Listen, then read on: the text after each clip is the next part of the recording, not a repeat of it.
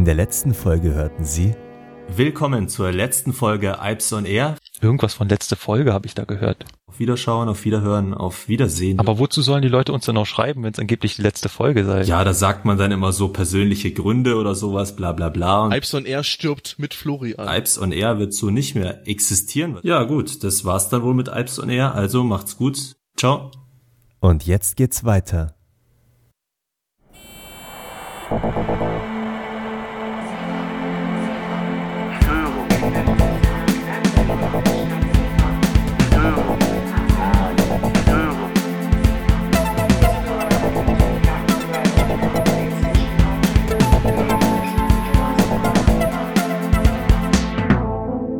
Herzlich willkommen beim Zugfunk-Podcast. Die Eisenbahn aus Sicht der Lokführer.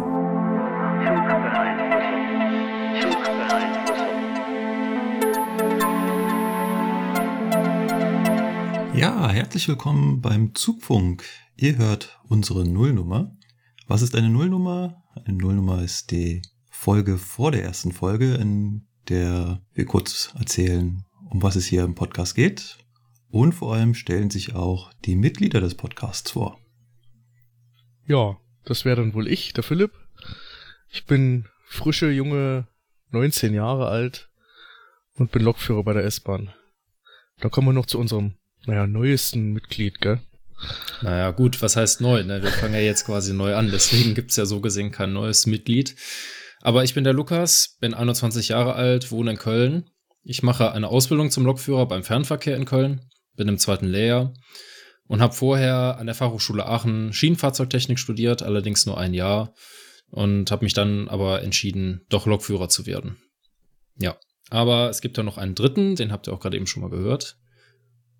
Ja, ich bin der Markus. Ich war der Gründer des Vorgänger-Podcasts Ipes on Air, den ihr bestimmt alle schon ganz fleißig gehört habt. Ich bin Lokführer bei DB Regio Bayern, bin also Regio-Lokführer.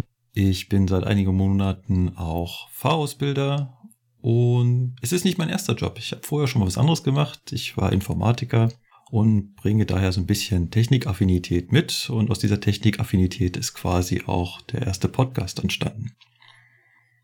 Und was erwartet euch hier beim Zugfunk? Wer Ipson erkennt, für den gibt's keine großen Überraschungen. Zugfunk wird sich da ganz ähnlich anhören. Wir berichten aus unserem Arbeitsalltag, was wir tagtäglich so erleben, die ein oder andere Störung. Außerdem gibt es noch Erklärungen rund um die Technik der Eisenbahn. Dann gibt's noch unsere Presseecke, also alles das, was so gerade Thema in der Presse ist. Und ganz wichtig ist uns natürlich auch euer Feedback. Da sammeln wir in jeder Folge zusammen, was da so reingekommen ist und beantworten vor allem eure Fragen. Genau. Und in der ersten Folge, die dann demnächst erscheinen wird, geht es um das Thema RCAS. Also es ist ein System vom DLR.